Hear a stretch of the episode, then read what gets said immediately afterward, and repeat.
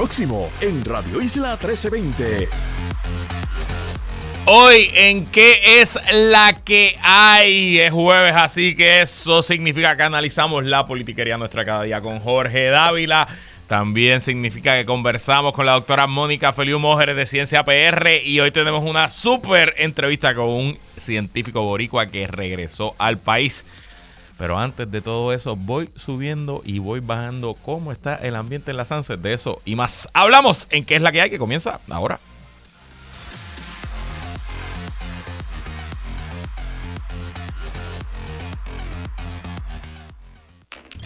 De la radio para la Sanse. Subiendo, bajando. Radio Isla te informa en las fiestas de la calle San Sebastián.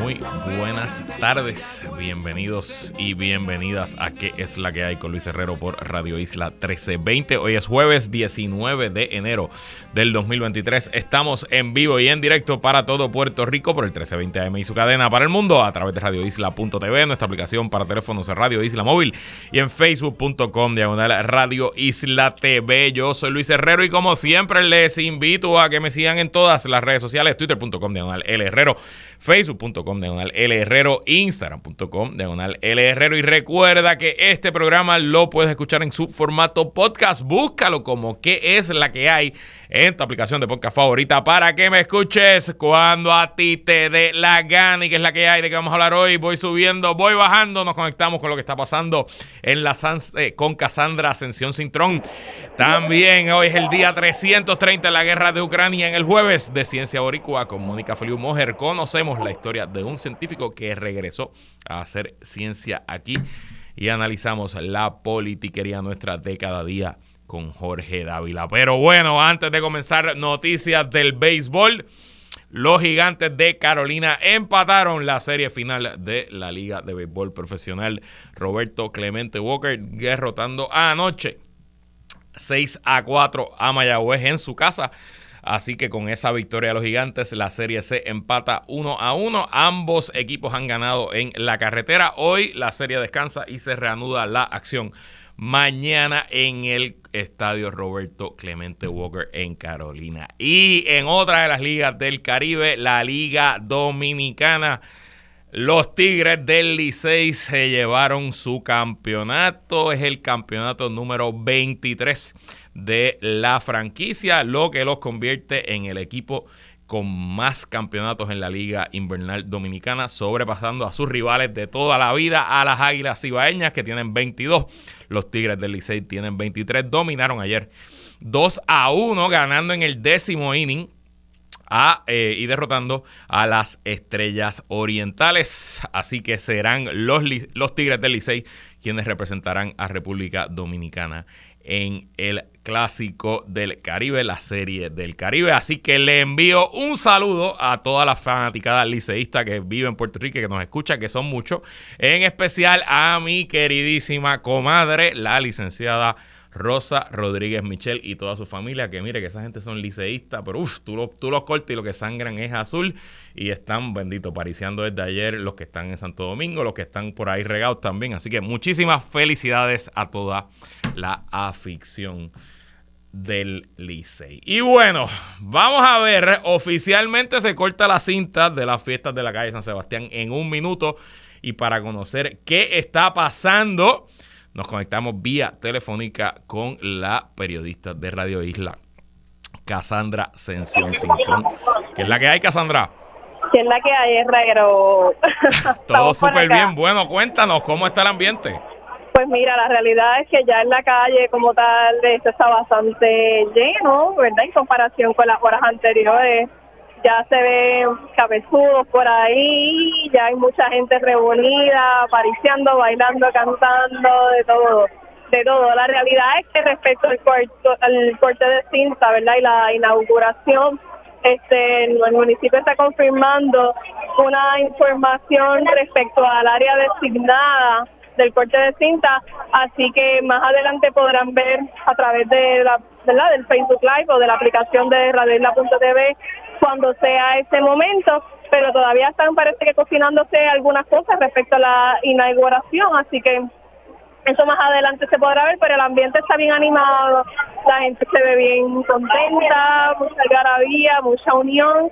Así que vamos a ver cómo se va a dar esto. Si nos está viendo por el app radioisla.tv o está siguiendo la transmisión en Facebook o nos está viendo en nuestro website, ahora mismo estamos transmitiendo algunas imágenes en vivo y en directo desde las fiestas de la calle. Ahí tenemos un cabezudo y un par de cosas, así que los invito, si no lo han hecho nunca, es un buen momento para vernos por video hoy. Y te pregunto, antes de entrar al itinerario, a esta hora, ¿cómo está fluyendo la transportación pública, los accesos? ¿Qué, qué te dice la gente? Pues mira, al momento ya, ¿verdad? Todo lo que me han dicho de las personas con las que he conversado es que pues el parking ya se había llenado antes del mediodía. Entonces, una persona, verdad, residente aquí mismito, que también trabaja en el cuerpo de emergencia médica, me estaba diciendo que ya desde las 7 de la mañana había mucho tráfico. Así que eso, pues, entiendo, ¿verdad? Estaba bastante movido y eso que es solamente el primer día, que muchas personas consideran un poquito más lento Respecto al transporte como tal colectivo, todavía no he hablado con nadie que haya dejado el, ¿verdad? Este, su carro en el Irán Vitor, pero sí hay personas que me han comentado que han utilizado como tal ¿verdad? La, las guaguas de la AMA, que se han movido súper bien, así que en ese sentido, pues hasta ahora está funcionando la cosa. Bueno, con este primer o sea, este primer comienzo, obviamente es temprano, es el primer día, apenas están comenzando, pero a mí me encantaba el jueves de la fiesta, usualmente es la noche que menos gente va, también es la noche que menos muchachería hay. Porque no hay clase. Eh, este año no voy a poder estar por allá hoy jueves, pero cuéntame qué hay en Tarima, qué hay en agenda esta noche, las distintas espectáculos en todo el viejo San Juan. Ok, ok, pues mira, me escucho bien, que de momento se escucha como, como raro. Te escuchamos súper bien, te escuchamos súper bien. Ok, chévere, pues mira, esta, esta noche, al igual que el resto de las noches, pues van a estar activas todas las cuatro plazas, que está, ¿verdad? La Plaza del Quinto Centenario, está Plaza Colón, está también la Plaza de la Barandilla, y esta Plaza de Armas, que es la que estábamos, en la que estábamos hace un ratito. Te tengo rapidito el itinerario por aquí, dame un segundito que, que se fue. Estamos por aquí, mira, en la Plaza del Quinto Centenario va a estar por ahí plena libre, va a estar la Sonora Ponceña y va a estar Límite 21. Luego en Plaza de Armas va a estar el Grupo McCain, va a estar Manny Manuel también y va a estar Don Pertinón y su orquesta. Luego en la Plaza de la Barandilla va a estar Luis González y su orquesta El Tsunami de la Salsa. Va a estar la Tuna de Calle y va a estar Barreto su plena. Y por último en Plaza Colón va a estar DJ King Arthur, va a estar Apolo 27 y y la banda Algarete. Así que ahí, ¿verdad? Bastante variedad para el o sea que donde, está, donde va a estar la donde va a estar el, eh, hoy el desastre y el desbarajuste, yo sé en cuál desastre. Ajá, ya lo... ya lo ya, ya has dado con esa respuesta ya sí ya ya veo ya veo por dónde por dónde por dónde va el asunto sí Oye, y te pregunto, te pregunto, ¿verdad? Tú eres un poquito más joven que yo, pero... Las preguntas me ponen... Antes de tener que cubrir esta fiesta profesionalmente, presumo que tú ibas por tu cuenta. ¿Qué, qué es lo más, qué es tu favorito de las fiestas de la calle San Sebastián? Pues mira, a mí me encanta la música. O sea, eso de que en cada esquina hay alguien tocando y hay un bullicio de gente cantando y bailando y vamos, que no te conozco, pero bailo contigo. Eso es lo que más yo he disfrutado.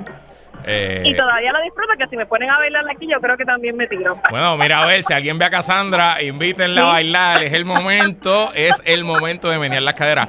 Yo te confieso que lo favorito para mí de las fiestas de la calle es que, aunque son cientos de miles de personas las que van, un poco se siente como una reunión anual, que uno ve gente, amistades, incluso a veces familiares que no ven todo el año, pero te las encuentras en el party. Es un poco hasta como un evento social. Este es el punto este, de encuentro, tienes toda la razón. Sí, así que es el, el punto de encuentro. Así que bueno, Cassandra, gracias por tu reportaje. Ya saben, estaremos con la cobertura continua hoy y mañana aquí en Radio Isla de todo, todo lo que está pasando en la fiesta de la calle. Gracias por estar aquí, Cassandra. Gracias a ustedes y espero que vengan por acá a bailar, a cantar y a comer mucho. Ya lo saben. Bueno, y nosotros regresamos a qué es la que hay rapidito con lo que ha ocurrido en Ucrania las últimas 24 horas para conectar con Mónica en el jueves de Ciencia Boricua. Como les llevo diciendo, mañana viernes se celebra, si no me equivoco, es la octava reunión de Ramstein en la base aérea Ramstein de Estados Unidos en Alemania, donde eh, creo que son 37 países, los ministros de defensa de esos países se reúnen para coordinar la logística de la ayuda militar que se está enviando a Ucrania. Y toda la expectativa es en cuanto a la llegada de equipos más pesados, específicamente tanques. Hemos hablado durante toda la semana de la presión que se le está poniendo a Alemania para que envíe tanques eh, Leopard, Leopardos a eh, Ucrania y que autorice, que le permita a, a, los otros países que les han comprado esos tanques que también puedan donar esos tanques a Ucrania. Bueno, pues hoy ha literalmente aparecido una lista de eh, día de Navidad. múltiples países, Suecia, Finlandia, Estonia, entre otros, han ido detallando lo que van a enviar en, en su... Eh, eh, perdónenme, discúlpeme. Eh, van a enviar este tanque, eh, artillería pesada, van a enviar distintas, distintos asuntos y de nuevo, pues incluso hasta Francia ya también se está hablando de que va a enviar también tanques y Estados Unidos un poco adelantó, el New York Times reporta que enviará 100 vehículos de combate Striker, que no son, no son tanques, son unos vehículos armados, eh, blindados pesados para mover tropas que tienen, ¿verdad?, cierta armamento y disparan, pero específicamente, bueno, mañana veremos qué es lo que va a ocurrir en, en este asunto y tendremos aún más detalles. Mientras tanto, en el frente militar, Rusia, específicamente el Wagner Group, que es este grupo mercenario que opera como una división dentro del ejército ruso, dice que tomó la ciudad de Klishchivka. Klishchivka es una ciudad al sur de eh, Bakhmut, que es la ciudad principal donde se ha concentrado la mayor intensidad de eh, la guerra en los últimos meses. Eh, de ser cierta esta información que dice Wagner, pues complica aún más la situación para Ucrania en Bakhmut porque en teoría la artillería rusa debería tener ahora eh, capacidad de atacar las tropas y los suministros que entran y salen de la ciudad de Bakhmut. Mientras tanto, Ucrania, por su parte, dice que tomó, que liberó la ciudad de Novoselivsk. Ay, Dios mío, tu nombre. Eh, en eh, la dirección de Statov. Statov es otra ciudad que también está en el Donbass, pero es básicamente eh, más al norte, cerca del área de Kharkiv, que fue área, el área que Ucrania logró liberar en eh, durante el mes de octubre, si no me equivoco. Así que nada, la situación continúa más o menos igual. Todos los días ambos ejércitos retroceden en algunas partes, avanzan en otras y al final la expectativa es si se puede romper el tranque con estos nuevos equipamientos y armamentos que está prometiendo Occidente. Así que mañana seguimos hablando de esto y, les contaré qué se decidió en Ramstein. Vamos ahora al jueves de Ciencia Boricua. Ciencia Boricua con Mónica Feliu en ¿Qué es la que hay? Eh, como todos los jueves, conversamos sobre lo mejor y con lo mejor de la ciencia puertorriqueña junto a la directora de comunicaciones de Ciencia Puerto Rico, doctora Mónica Feliu Mojer. ¿Qué es la que hay, Mónica? ¿Qué es la que hay, Luis? ¿Cómo estás? Súper bien, súper bien. Este, ¿y tú? Muy bien, muy bien. Deseando poder estar en Puerto Rico para ir a la Sanse, pero pues. Hay una. No sé, no sé, si es amiga tuya, pero una boricua que vive en California, que es amiga mía y que nos escucha todos los días, está por allá. Así que dije, mmm, bendito pobre Mónica, que no se lo puede disfrutar. Sí, sí, sí, sí. es una de las cosas que extraño. Pero ¿sabes quién sí se lo puede disfrutar? Nuestro invitado de hoy. Cuéntanos, ¿con quién vamos a hablar? Pues mira, eh, hoy vamos a hablar con el doctor Marcos Ramos Benítez. Él ya ha estado con nosotros en este segmento. Eh, la última vez que, estuvo con, nosotros, Marcos todavía estaba haciendo su postdoctorado en los Institutos Nacionales de Salud de los Estados Unidos eh, y en aquella ocasión hablamos de su organización sin fines de lucro Ciencia en tus manos. Pero la razón por la que yo quise invitar a Marcos es porque él está de regreso a, Puerto Rico, eh, en donde recientemente comenzó su laboratorio eh, como profesor, como catedrático auxiliar en la Escuela de Medicina de Ponce. Y hoy nos viene a compartir un poco sobre su investigación, ¿no? lo que está haciendo en su nuevo laboratorio y a darnos un otros updates de, las mil cosas que hace Marco. Bueno, pues eh, es un placer recibir al reincidente en este segmento, doctor Marco Ramos Benítez. que es la que hay, Marco? Súper bien, bueno, contento de estar aquí con ustedes. Siempre es bueno, siempre es bueno venir para acá, saludarles, hablar un poco. Así que nada, aquí contento desde Puerto Rico, Mónica. Yo no me voy a perder las Sanse. Eh, no, yo sé que tú no. Yo, tú has estado, yo he visto tu Instagram y tú has estado de parranda porque Marcos, entre las mil cosas que hace, es músico también. Oh, pues por favor, taguea a Mónica en los stories para que sufra. Este, ese es mi único, mi único pedido. Bueno, Marcos, ya tú has estado aquí, pero es probable que algunos en nuestra audiencia no recuerden. Así que rapidito, refrescados la memoria de tu trasfondo, ¿no? Y, y, cómo terminaste en la Escuela de Medicina en Ponce. Mira, pues yo, yo empecé mi bachillerato y, mi doctorado, ambos fueron en la UPR, el bachillerato en UPR Macao y el doctorado en la UPR Recinto de Ciencias Médicas.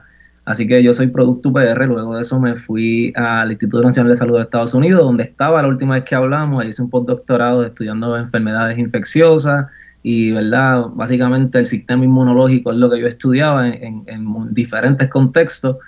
Y después de estar casi cuatro años allá, eh, se dio la oportunidad de regresar a Ponce como investigador principal. Aquí pues entonces tener mi propio laboratorio para estudiar, eh, ¿verdad? Seguir haciendo estudios en inmunología, seguir estudiando enfermedades infecciosas. Todavía tengo proyectos en COVID-19 y demás, pero tenemos un ángulo bien interesante ahora porque básicamente lo que cogimos fue todas esas cosas que aprendimos del COVID. Del COVID, bueno, nosotros hicimos más investigación en dos años y medio de pandemia al principio que quizás en mucho tiempo en cuanto a la velocidad con la que se movía la investigación.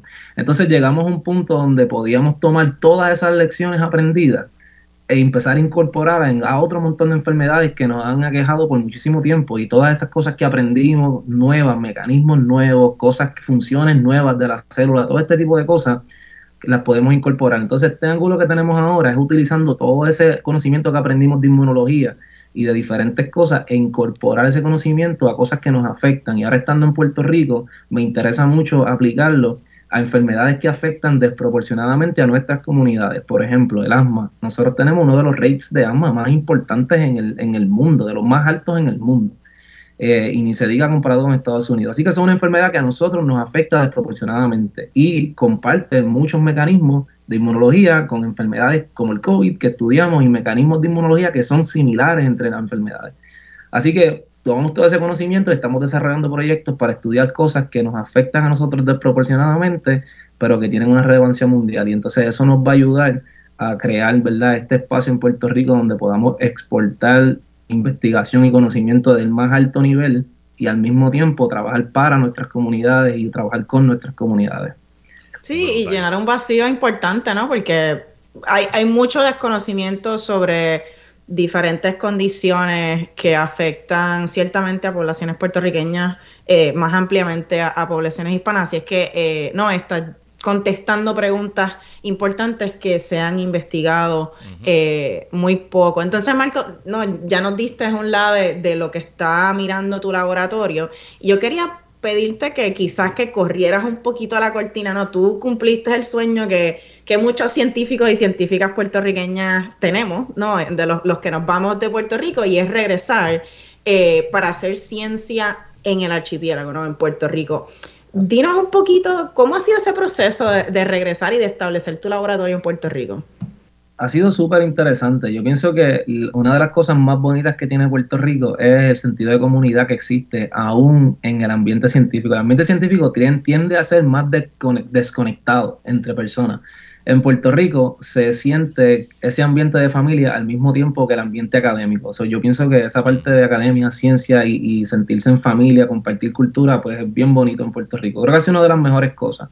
Otra cosa, me he percatado mucho de la, de la calidad de la ciencia que se hace en Puerto Rico, estando aquí y hablando todos los días con los investigadores de aquí. Aquí se hace ciencia de muy buena calidad y a veces también pasamos eso por alto y pensamos que solamente la ciencia buena se hace afuera y no, en Puerto Rico, en nuestras instituciones, está pasando mucha ciencia de calidad, es otra cosa que pude ver, eh, ¿verdad?, de, primera mano. Y lo más interesante es que la ciencia, como bien mucha gente que ha hecho ciencia o los que le interesa hacerlo, la ciencia tiene días que son de un poquito de estrés y tiene muchos días que son más difíciles. Pues lo bueno de estar en Puerto Rico es que tú te puedes ir a la playa y, y decompress que es algo, que, algo que no puedes hacer en otro sitio. Y si tienes mucho que leer, te puedes llevar tus artículos, sentarte a la orilla de la playa y leerlo. Entonces todo se... So, pienso que estar en Puerto Rico pues tiene esas ventajas y, y verdad la, comunidad científica en Puerto Rico pues tiende a ser esa, esa más, más, familiar y yo creo que eso ayuda mucho porque te, maneja el estrés, al mismo tiempo eso te ayuda a mantener tu productividad bastante alta. Y creo que eso es, eso de estar en Puerto Rico es de lo más que me ha encantado. Eh, me imagino, ¿no? Y al final del día, pues, el, el, el, calientito y el coquito, todo eso, eso, ahí está. Por algo, por algo, por algo lo, se repiten y son clichés, porque bueno, porque ahí está. Es lo que la gente, lo que los boricuas añoramos. Y te pregunto, porque durante tu postdoc, que para que ustedes no lo sepan, la yo creo que todo, pero la 100%, casi el 100% de los científicos terminan su doctorado y hacen otra cosa que es el postdoctorado. Ajá. Eh, trabajaste. Eso depende de. Eh, realizaste investigación sobre COVID-19. Eso depende del, del campo y depende también de lo que tú quieras hacer. Por ejemplo, yo no hice un postdoc porque para lo que yo hago hoy día no necesitaba eso, pero un postdoc es ese periodo de entrenamiento adicional que sí es súper común para personas que como Marcos quieren terminar haciendo investigación o estar en la academia. Sí, o sea, después de que estudiaste 12 años, hace dos años más. Eh, okay, o 5.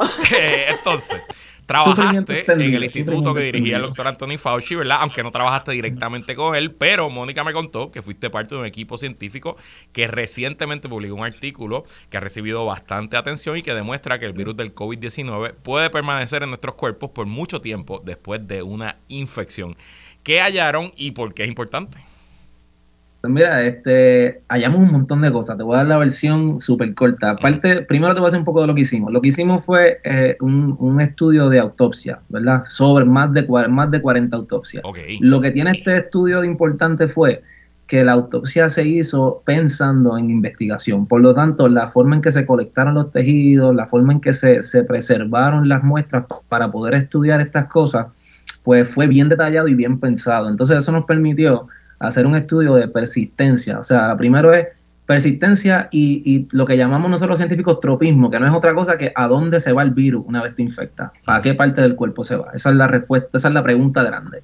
Uh teníamos la, la pregunta de para dónde se va el virus y cuánto tiempo se queda allí.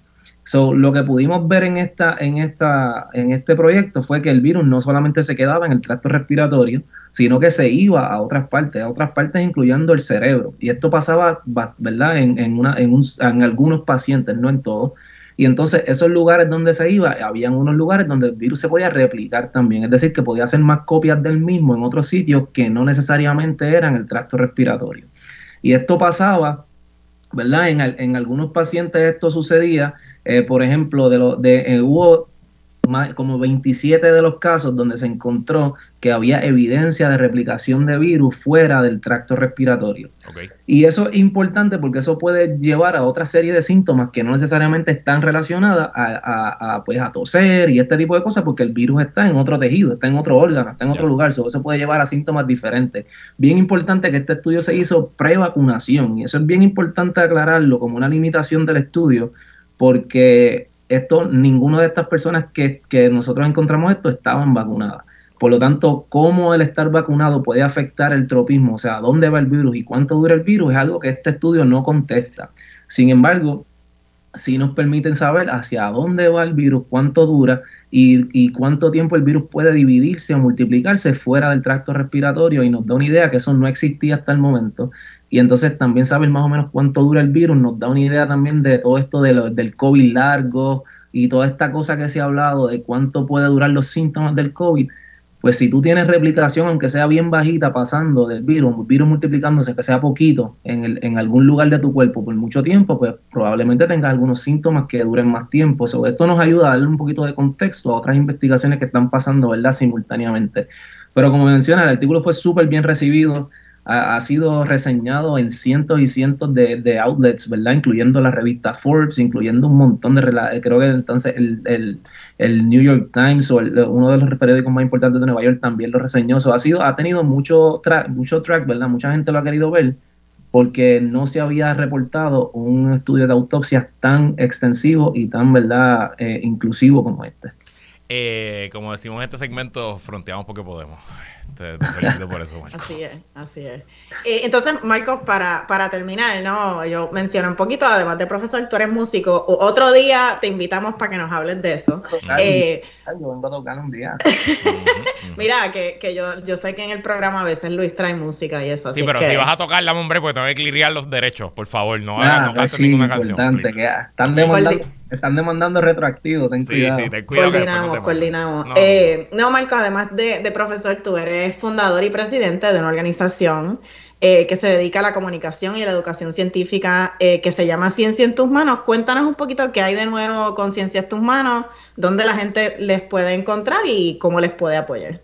Súper, mira, Ciencia en tus manos, como bien mencionaste, somos una organización sin fines de lucro y hacemos muchas cosas, pero las dos más importantes que hacemos es comunicación científica en redes sociales y también hacemos eh, programas de educación y desarrollo profesional para estudiantes desde high school hasta residentes en, eh, después de haber hecho escuela de medicina, ¿verdad? De todo, de todo ese rango.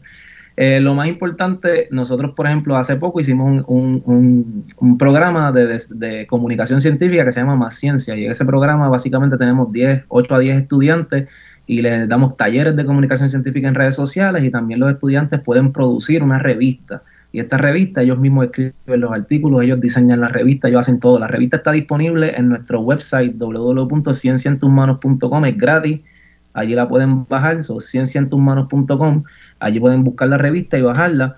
Y en las redes sociales, en Facebook estamos como Ciencia en tus manos y en Instagram como las iniciales, son CETMPR, son CETM, CETM, las iniciales de Ciencia en tus manos, PR. Así estamos en Instagram y ahí nos van a ver, estamos poniendo ¿verdad? mucho contenido de, de, pues, de cosas curiosas científicas, pero por ahí mismo también anunciamos los programas de desarrollo profesional, de oportunidades para estudiantes, todo lo anunciamos por ahí y todo lo que nosotros estamos haciendo al momento, todo lo que sea desarrollo profesional es gratis, los estudiantes simplemente se registran y nosotros le proveemos esas herramientas que de nuevo son mucha gente que nos ayuda a nosotros y nosotros simplemente somos el canal para que esa gente que quiere ayudar pues pueda encontrar, ¿verdad? La gente que necesita la ayuda y entonces crear esos programas. Así que eso, síganos en redes sociales. El mejor día para seguirnos era ayer, pero el próximo mejor día es hoy, así que está a tiempo. Qué lindo, qué inspirador, qué bien lo hace. Felicidades, doctor Marco Ramos Benítez, y bienvenido de regreso a la patria. Gracias. Mónica, se nos quedó acabó el tiempo, hay unos anuncios, pero nada, sigan así PR en las redes y los ven y lo hablamos la semana que viene. Nos vamos a la pausa. Hablamos Regresamos con más en que es la que hay.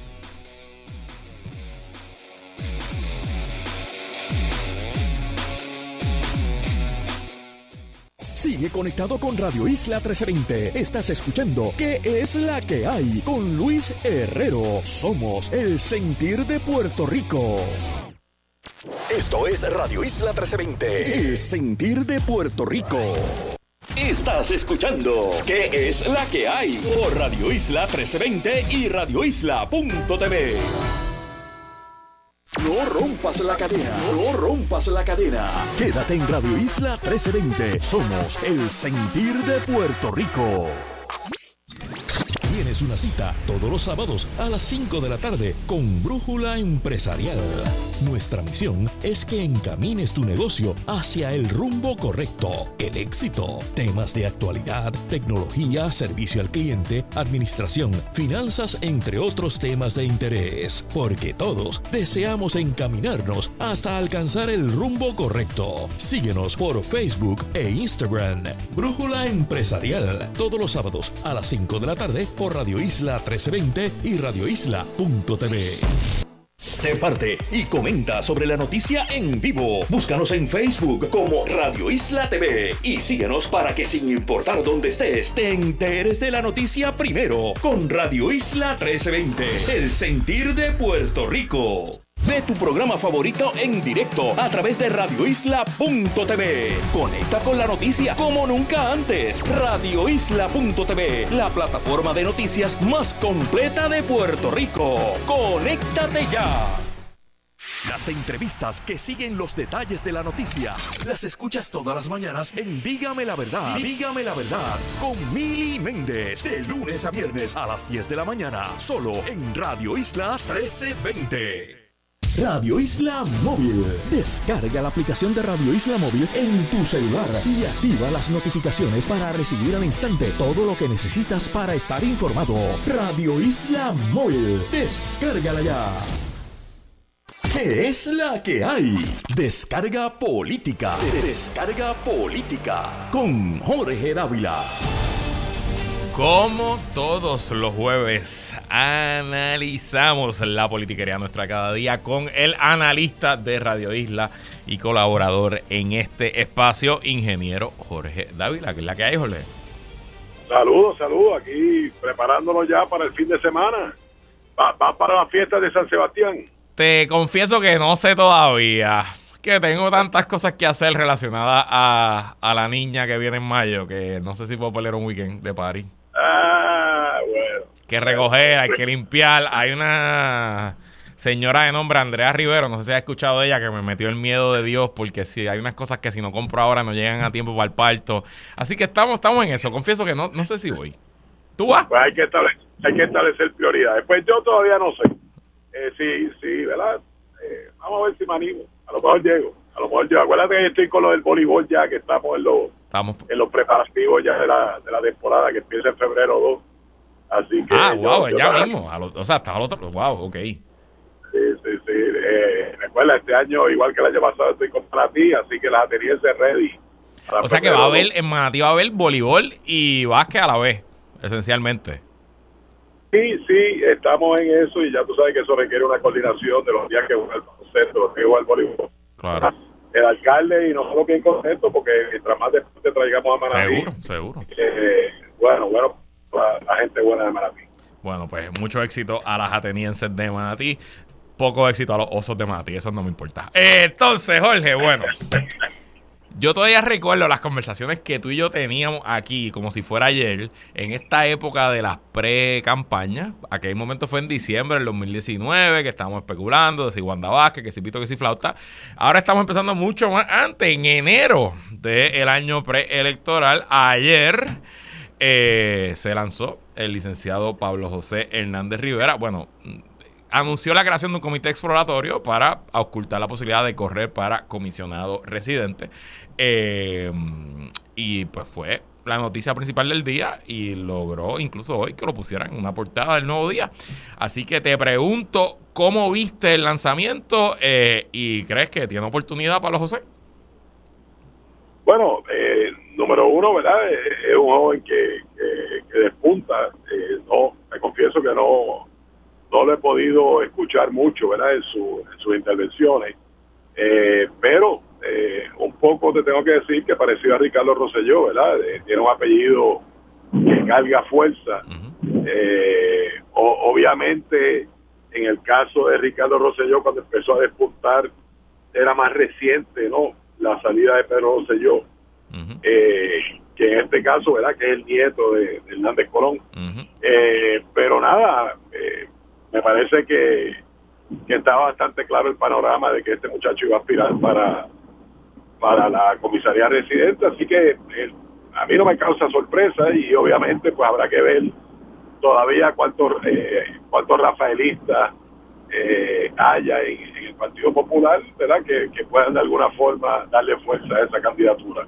Eh, ¿verdad? Y, no quiere decir que no tenga su- sus atributos él, ¿verdad?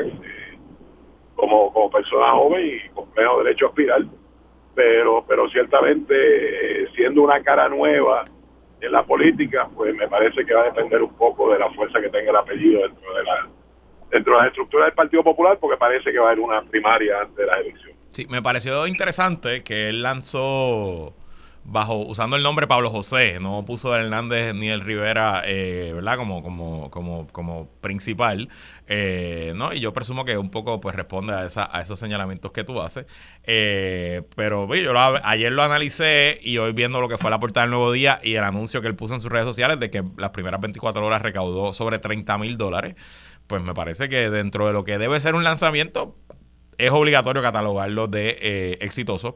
Él anoche celebró una actividad de recaudación de fondos en, un local, en un local en condado donde todos los políticos hacen eh, eventos de recaudación de fondos. Yo estuve allí, eh, así que puedo reportar en directo que fue una muy buena actividad.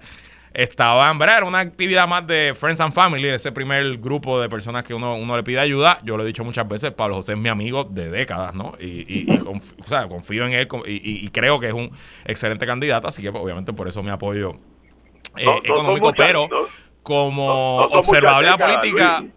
creo que hay que contar con eh, Pablo José para el futuro. Me parece que es una persona que no se va no se las va a hacer fácil, no, ya sea en una contienda interna en primaria en el PPD o incluso eh, cuando sea la elección general y si llega a ser candidato, sea contra Jennifer González o sea contra eh, cualquier otra persona si Jennifer González decide retar al gobernador Pierluisi. Y te pregunto. Perdona que te interrumpa, pero no, no pueden ser muchas décadas, ¿no? Bueno, nos conocemos.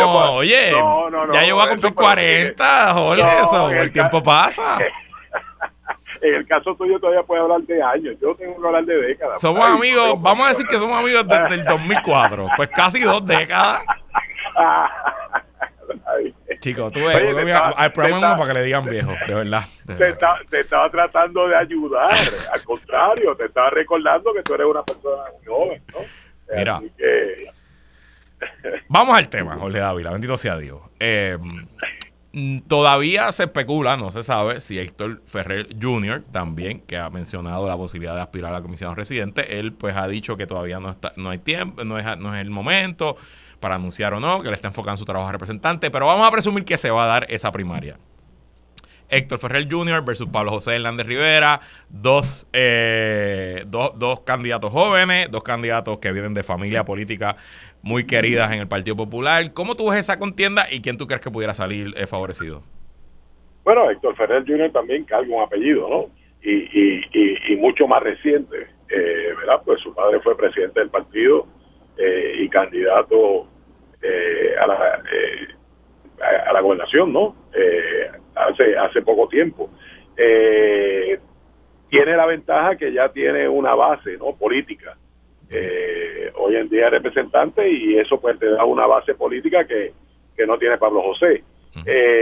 así que me parece, me parece que sería interesante dos personas jóvenes, ¿verdad? Que están tratando de, de adentrarse en, en, en, una estructura que no es fácil para una persona joven entrar, ¿verdad?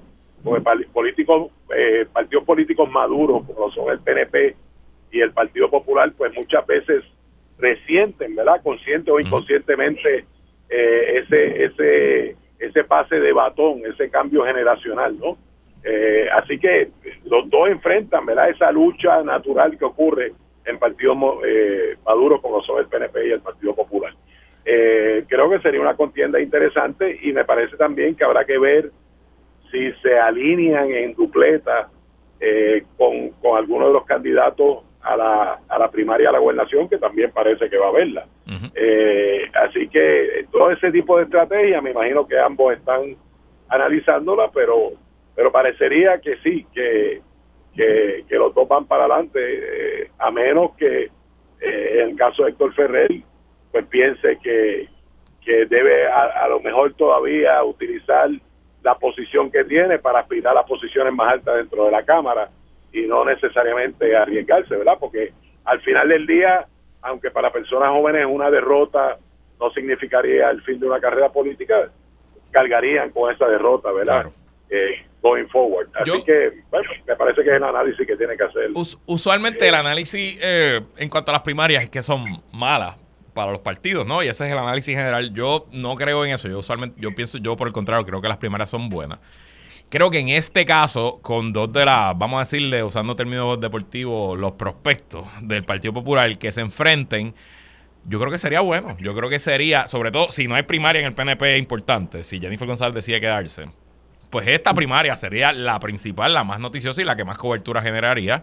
Si ellos dos logran llevar una primaria respetuosa, donde no se crucen las líneas ¿verdad? de toxicidad, de dividir el partido. Yo creo que al final ahí pudiera haber una ganancia neta para el Partido Popular e incluso una primaria entre ellos tiene el potencial de ser aún más taquillera que una primaria para la gobernación, el mismo Partido Popular, porque cuando vemos el cuadro de los que suenan para la gobernación, eh, versus a Pablo José y Héctor, Héctor Ferrer eh, Jr., pues honestamente yo como, como persona que preparo una hora de radio aquí todos los días, me da más ganas de hablar de Pablo José versus Héctor Junior que de los demás. Este, no sé, no sé qué piensa. Sí, no, oye, totalmente de acuerdo. Lo único que voy, voy a, eh, a diferir de ti. Eh, yo soy una persona que creo en la democracia, ¿verdad? Y que creo que todo el mundo debe tener oportunidad. Y, y en ese sentido, en principio, creo en las primarias. Pero después de haber experimentado lo mal que manejan los candidatos que ganan las primarias, eh, en el PNP particularmente, ¿verdad? Eh, que lleva mucho más primaria, eh, al final del día dejan unas heridas bien difíciles de subsanar. Y yo, y yo estoy convencido que el resultado de tanta primaria en el PNP es parte de la razón por la que estamos ahora cargando un 32% y no, y no un 50%. Así que, aunque las primarias son buenas, eh, cómo se maneja el proceso después de las primarias, a mí me ha dejado mucho que desear en el Partido No Progresista y creo que han resultado ser más negativas que positivas.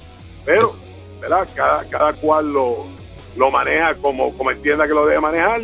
Yo siempre he creído que la política es para sumar y los que ganan deben buscar a los que pierden y no al revés. Pero me parece que la mayor parte de las veces ocurre lo contrario. Piensan que el que pierde tiene que venir arrodillado y, no debe ser la razón. O sea, yo creo que las primarias deberían fortalecer la estructura de los partidos eh, si se fueran a manejar correctamente una vez terminada. Obviamente tú das este esta opinión eh, con las cicatrices en el cuerpo que tienes de lo que te han dejado esas primarias en el PDP, así que la experiencia tuya habla por sí sola. pero de, las últimas dos particularmente. Así mismo. Pero te contesto que si tanto Pablo como Héctor quieren presentarse como una nueva generación que quiere hacer las cosas distintas aún dentro del bipartidismo, pues les toca hacer una primaria distinta. Yo creo que ahí está el reto. Veremos cómo, cómo se desarrolla. Vamos a ver. Vamos a la pausa y seguimos con este tema con Jorge Dávila.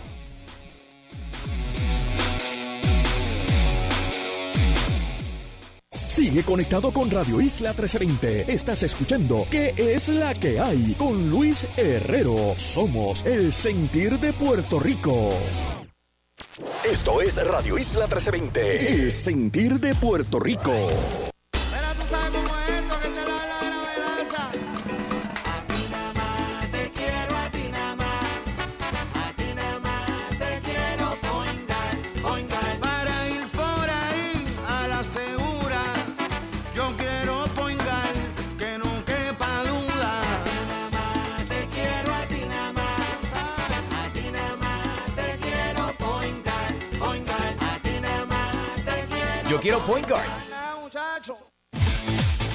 Para conocer el estado de las carreteras en todo Puerto Rico y en camino a la San Sebastián, pasamos al más completo informe del tránsito con Aixa Vázquez.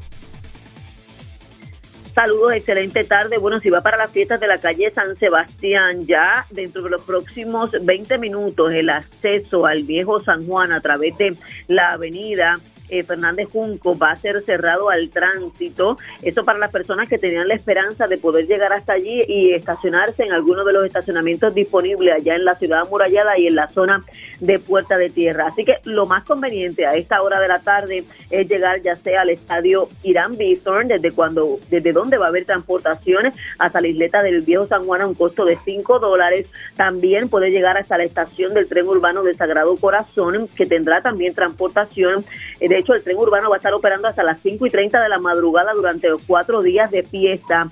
Si desea también llegar hasta la Plaza de la Convalecencia, desde allí también va a haber transportación hasta la ciudad amurallada. Y de igual forma, pues se sugiere a los conductores eh, que sugieran y que quieran llegar hasta la zona del Viejo San Juan utilizar ya sea las lanchas de Cataño o el servicio de la Autoridad Metropolitana de Autobuses. A esta hora, obviamente, el tránsito en dirección hacia la isleta de San Juan está bastante eh, congestionado, así que la sugerencia es que ni llegue hasta allá y utilice alguna de las opciones que ya le hemos brindado. En cuanto a la actividad vehicular en las afueras de la isleta de San Juan, hay el tapón de todas las tardes Agraciadamente no hay accidentes de tránsito mayores.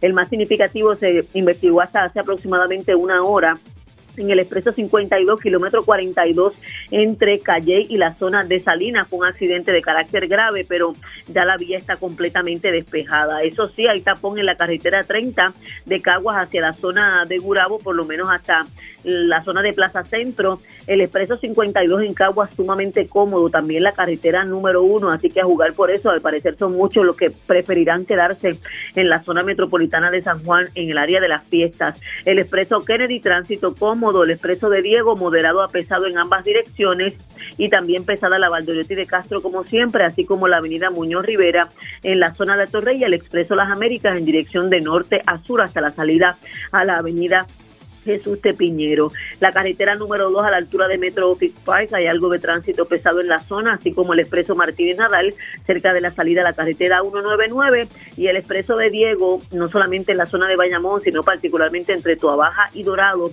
Hay tránsito bastante pesado en la zona, pero no hay reportes de accidente, no se reporta novedad en el oeste y el sur, curiosamente, también bastante cómodo saliendo de Ponce, ya sea a través del expreso 52 o de la carretera número 2. Que tengan excelente tarde. Estás escuchando ¿Qué es la que hay? Por Radio Isla 1320 y radioisla.tv. No rompas la cadena, no rompas la cadena. Quédate en Radio Isla 1320. Somos el sentir de Puerto Rico. En Puerto Rico, cada 29 horas alguien se quita la vida. Tenemos la responsabilidad de educarnos para romper con el estigma y los mitos asociados al suicidio. Mantente alerta a las señales de peligro y busca ayuda. Si usted o alguien que conoce necesita apoyo emocional o está en riesgo de suicidio, llame a la línea Paz al 988. Cuidarnos para vivir. El suicidio se puede prevenir. Un mensaje de la Comisión para la Prevención del Suicidio. Llegó el concierto más esperado, Tríos, con el Trío Los Andinos, Trío Remembranza y el Trío Los Cancioneros. Tríos, un concierto especial en el mes del amor. Sábado 4 y domingo 5 de febrero en el Centro de Bellas Artes de Santurce. Domingo 12 de febrero en el Centro de Bellas Artes de Caguas. Tríos, con la participación de Judith Felicier. Boletos en tiquetera.com y en la boletería de Bellas Artes. 787-620-4444 y 787-305-3600. Produce Rosalis Torres. Auspicia Radio Isla. Ilumina tus noches con temas sociales, cultura, salud y entretenimiento con el caballero de la radio, Carlos José Ortega, de lunes a viernes a las 6 de la tarde, solo en Radio Isla 1320. Radio Isla Móvil. Descarga la aplicación de Radio Isla Móvil en tu celular y activa las notificaciones para recibir al instante todo lo que necesitas para estar informado. Radio Isla Móvil. Descárgala ya. Seguimos con el análisis en Radio Isla 1320. ¿Qué es la que hay? Con Luis Herrero. Regresamos y seguimos conversando con Jorge Dávila y al final del segmento volvemos a las fiestas de la calle con Cassandra a ver cómo va ese ambiente. Bueno, Jorge, te iba a preguntar de la, de la aprobación de la Junta de Energía Eléctrica de la privatización de las plantas generatrices, pero lo podemos dejar para otro día porque el tema este político está más, más interesante. Te pregunto, porque verdad, hablando de candidaturas, hablamos del PPD en el primer segmento, pero ¿cómo queda el cuadre en el PNP ahora? Obviamente todo es expectativa si Jennifer González va a retar o no al gobernador en una posible primaria.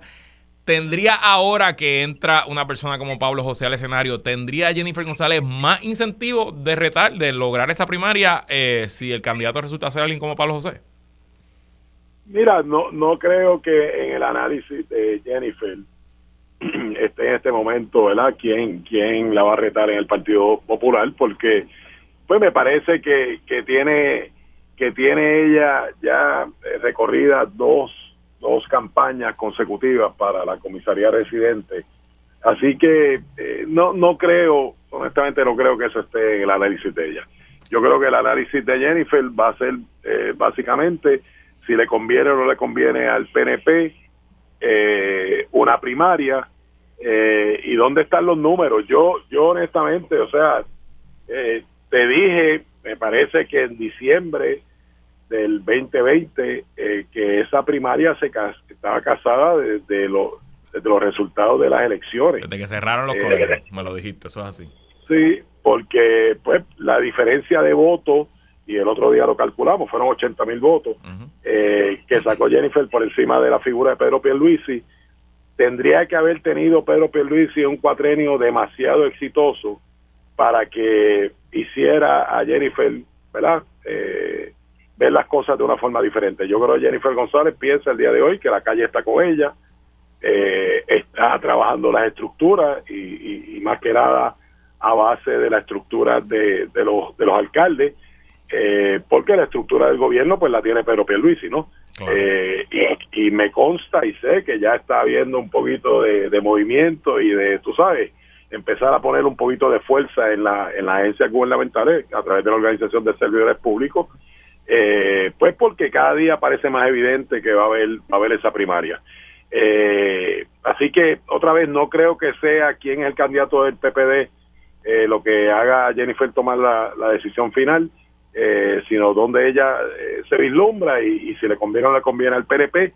Y en ese sentido yo creo que este en este cuatrenio y, un poco ¿verdad? con lo que terminé el segmento anterior, la, la y, no lo digo por mí, obviamente yo lo he vivido en carne propia, pero es el montón de gente que se me acerca y, y me dice que a mí me tratan peor eh, sobre todo en las agencias de gobierno, que, que, que, si, que si fuera un popular por haber estado envuelto en una campaña de X o Y candidato, ¿verdad? Que no resultó favorecido. Así que eh, te puedo dar mil ejemplos. Eh, me parece que la Federación de Alcaldes va a tratar de volver a asumir el rol que asumía hace varios, varios años atrás, donde era una estructura sólida eh, y que trataban de alguna forma hacer fuerza a la hora de que se tomaran decisiones para las candidaturas importantes del partido, llámese eh, gobernación y comisaría residente. Así que yo yo pensaría ver una federación de alcaldes dirigida por el alcalde de Camuy eh, que esté mucho más involucrada, mucho más activa. No me sorprendería que estén haciendo sus propias encuestas ellos, porque yo sé que tanto Pedro Pierluisi como Jennifer están haciendo encuestas, pero me parece que no me sorprendería que ellos estén evaluando la posibilidad de hacer sus propias encuestas ellos y una vez tener esos números sentar a, Jennifer y a Pedro Pierluisi y decirle esto es lo que vemos, no queremos primarias en el PNP, deja que las tengan los populares eh, y a tratar de hacer fuerza para definir esas dos candidaturas. Yo, yo entiendo tu, tu, lógica de que en la ecuación de Jennifer no necesariamente importa demasiado quién es, quién va a ser, quién va a ser el candidato del Partido Popular, pero eh, te comparto un análisis que no es mío, me lo dio una persona que no estoy en libertad de, de, decir su nombre, que eh, él me dijo que quizás el anuncio de ayer de Pablo José lo que hace es acelerar el reloj para Jennifer en el sentido de que tiene que decidir más rápido qué va a hacer o no. Porque obviamente con Pablo José de precandidato y con Héctor Junior si entra de precandidato también, pues ambos se van a dedicar, pensaría yo, a fiscalizar a Jennifer González desde hoy hasta el día que Jennifer González decida no aspirar. Y a la misma vez, pues entonces va a tener la fiscalización Jennifer González, en teoría, del gobernador y su equipo, que sabemos que es una fiscalización por lo bajo, a través de otras formas y maneras, no necesariamente abierta, pero eso va a estar ahí. Y la fiscalización de quien sea estos dos candidatos del Partido Popular. Así que quizás esto lo que hace es acelerar el reloj pero bueno, el reloj está corriendo, que es lo importante, Jorge Dávila. Y, y, fíjate, y, y, puedo estar de acuerdo contigo en, o con la persona que hizo ese, ese, eh, ese análisis. Lo, lo, que pasa es que yo creo la fiscalización del comisionado residente es muy complicada. Es muy complicada porque básicamente pues el crédito que se llevan es por la cantidad de fondos que consiguen. Yo creo en ese sentido Jennifer González, ¿verdad? Ayudada, ¿verdad? Eh, ¿verdad? Por, por las diferentes situaciones que han ocurrido en Puerto Rico, llámese María, llámese Fiona, eh, pues, pues tiene el récord ahí de las cantidades. No hay que fiscalizar cómo y, cuán eficientemente se utilizan esos fondos, que de hecho es parte de lo que va a ser la campaña de Jennifer. Yo conseguí los fondos y no se han utilizado. Así que esa, esa fiscalización no, no, no necesariamente eh, es tan fácil, ¿verdad? Como, como fiscalizar al que sí eh, tiene la responsabilidad de ejecutar, que es el Ejecutivo, eh, valga la redundancia, eh, aquí en Puerto Rico. Así que, pero nada, eh, yo, yo creo que está interesante y de aquí en adelante, o sea, esto empieza a coger velocidad, porque pues este año se va a ir rápido, ya se nos ha ido dos años y este año se va a ir rápido y hay que empezar a definir las candidaturas, porque obviamente en el caso del PNP, eh, si Jennifer decide aspirar, que yo al día de hoy estoy convencido eh, que lo va a hacer a la gobernación, pues entonces hay que ver quiénes van a ser las figuras eh, que se pudieran considerar eh, para llenar la posición de, Jennifer González. Así que en ese sentido sí me parece que hay un poco de prisa en definir las posiciones para entonces ver quién va a ser el que empiece a ser la contraparte de tanto Héctor Ferrer como Pablo José dentro del PNP.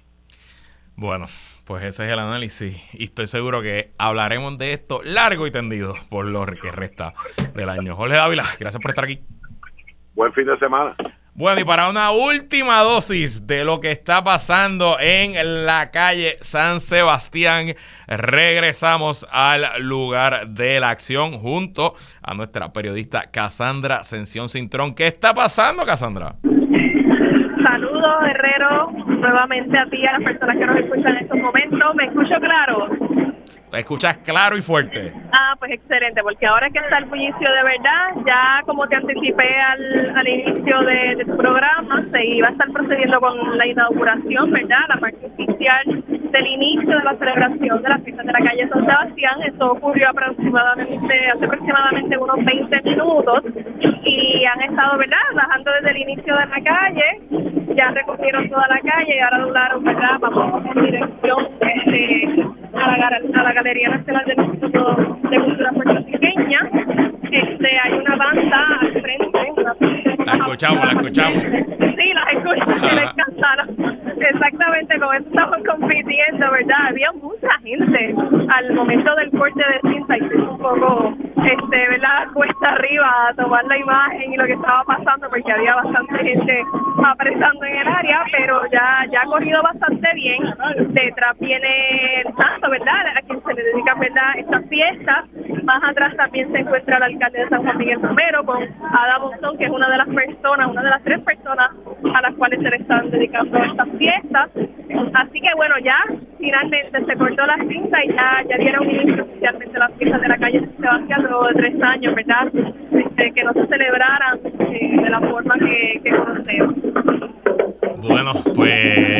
Cassandra por tu resumen y todo el mundo a celebrar nuestro festival, nuestro carnaval, el fin oficial de las navidades más largas del mundo, las fiestas. Sí, te espero, te espero que vengas acá. No sé todavía, estaba hablando de eso, está complicado, vamos a ver, vamos a ver, no sé si pueda ir.